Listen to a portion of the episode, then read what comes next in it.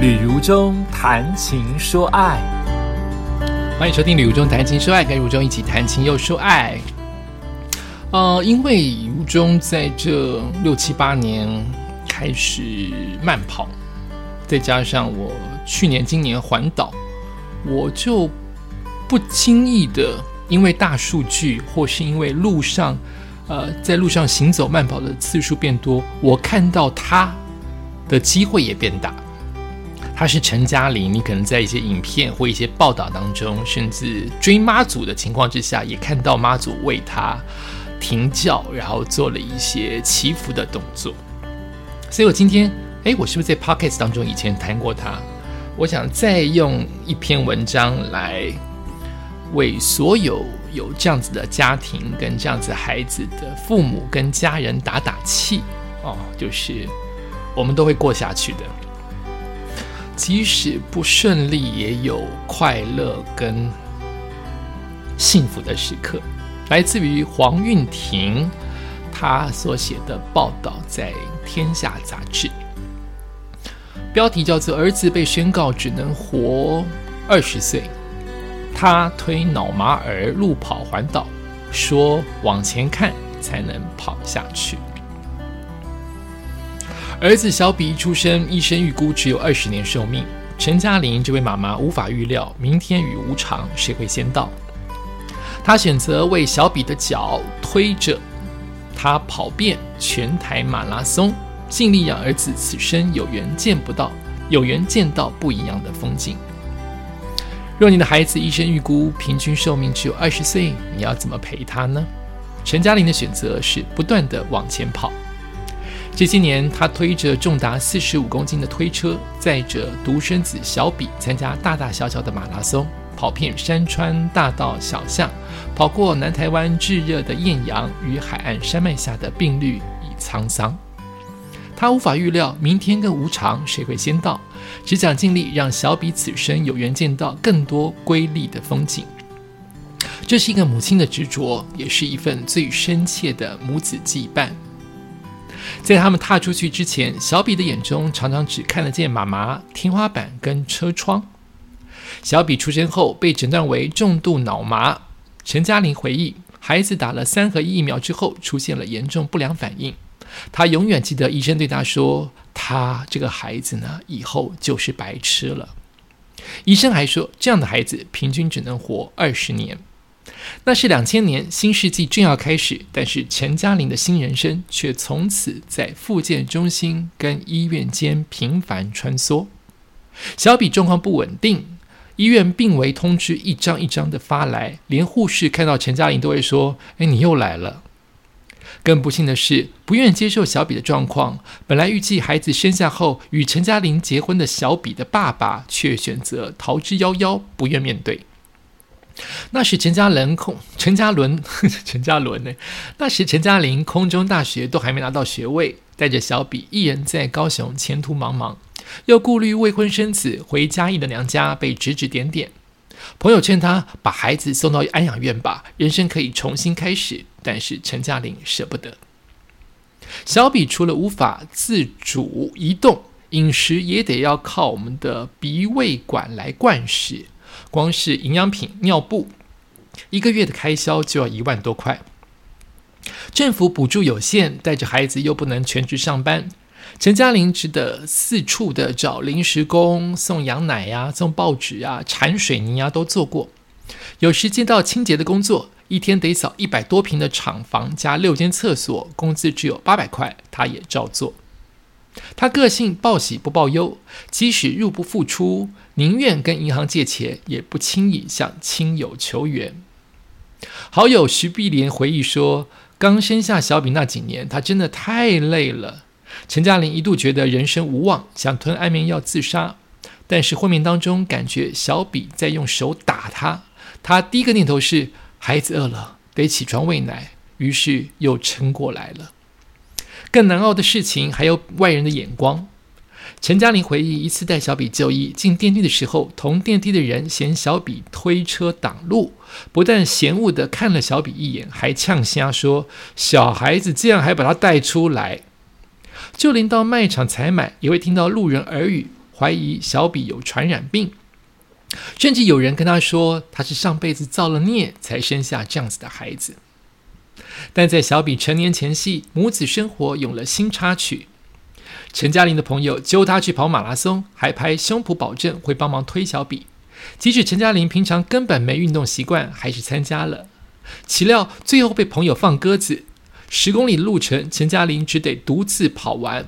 他没料到这挑战如此巨大，他跑到脚起水泡，胯下破皮，这样误打误撞完成了赛程。万事起头难，不久后，陈嘉玲发现原来有些比赛只要跑三公里，她顿时的跃跃欲试，再度挑战。接着如上瘾一般，她一场又一场的跑，越跑越频繁。光是这三年就跑了一百六十二场，我真的太惭愧了，几乎每个礼拜都在跑。他一人开着载着小比的车，跑遍全台，无一不语啊，连离岛比赛也都没漏掉。但其实每一趟旅程都有外人难以想象的辛苦。每次出门，陈嘉玲都得全副武装，气喘药、退烧药、尿布、水、针筒、营养剂、毛巾，缺一不可。她回忆曾经遇过尿布用完，紧急请朋友买来。而小比因为脊椎侧弯，压迫到脏器啊，只要天气有变化，就必须不断的拍痰，有时还会遇到癫痫发作，陈嘉玲就得在路边静静的等小比发作完毕。那么苦，为什么要继续跑呢？只因为陈嘉玲发现户外的小比变得不太一样，看到他吹到风，发现这样会让他很开心。以往会担心感染，小比得常待在车内或室内。但是跟着陈嘉玲跑步之后，小比的身体状况变得稳定，不再进出加护病房。跑友吴家珍坦言，起初看到肢体扭曲的小比，也会怕弄伤他而不敢碰触。他说：“其实你不要一直想象小比是不正常的小孩。”而且他惊讶的发现自己的五岁女儿和小比反而成为朋友。每次小比看见他的女儿出现，即使无法言语，仍会手舞足蹈，列出 嘿嘿笑容。小比就是个孩子，需要阳光、空气、水。跑者吴家珍说：“小比在户外的喜悦，每个人都感受得到，而且几乎每次跑步都有路过的跑友打气，还帮忙推车。”哎，这么说来，第一次那个放鸟的那一位跑友还是你的贵人呢。虽然他放鸟了很气人哈，但是却因此让你真的跑踏上了跑步之路。这其实是一场宁静革命啊！陈嘉玲想让小比被当正常孩子看待的战斗。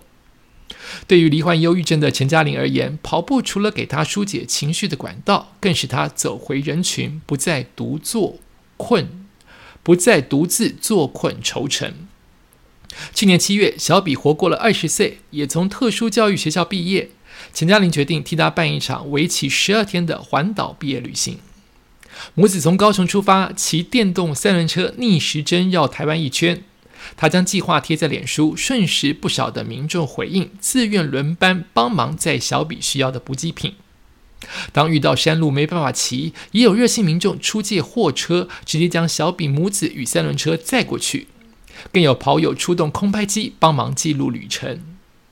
令陈嘉玲最难忘的，莫过于在杨梅遇到有跑友揪团想陪跑，没想到一揪就是一百多人跟在陈嘉玲背后，声势浩大。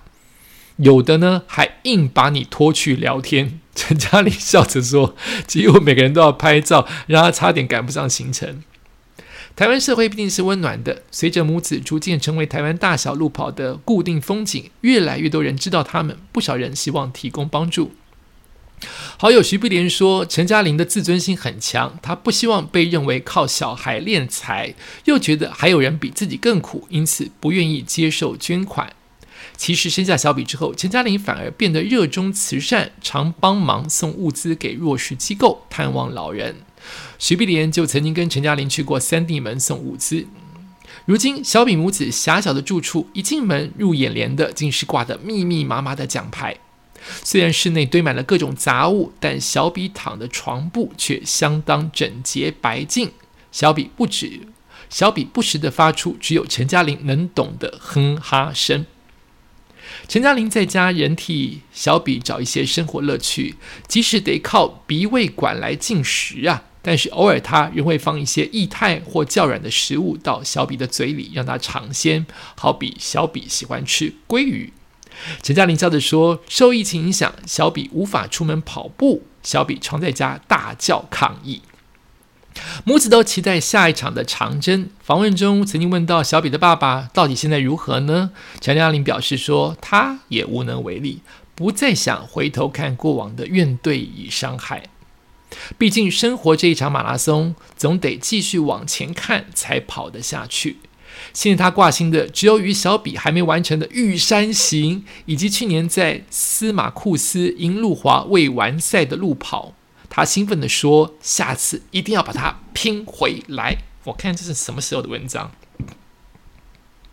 了不起啊！了不起的妈妈，了不起的母子啊！是什么时候的文章？哎，不下呢？那样呢？是最近的事情吗？我的意思是，哦，二零二一年在疫情最严重的六月时候，现在已经二零二二年的九月了，应该。已经又完成不少路跑，跟完成不少他们母子的人生重要比赛。祝福嘉玲妈妈，祝福小比，祝福你们的幸福时刻，会有更多的人帮助你们。也希望这样子帮助人的好的德性跟行为，继续在台湾的所有的公路上继续发扬。感谢你收听今天的《旅中谈情说爱》，我们下次再见。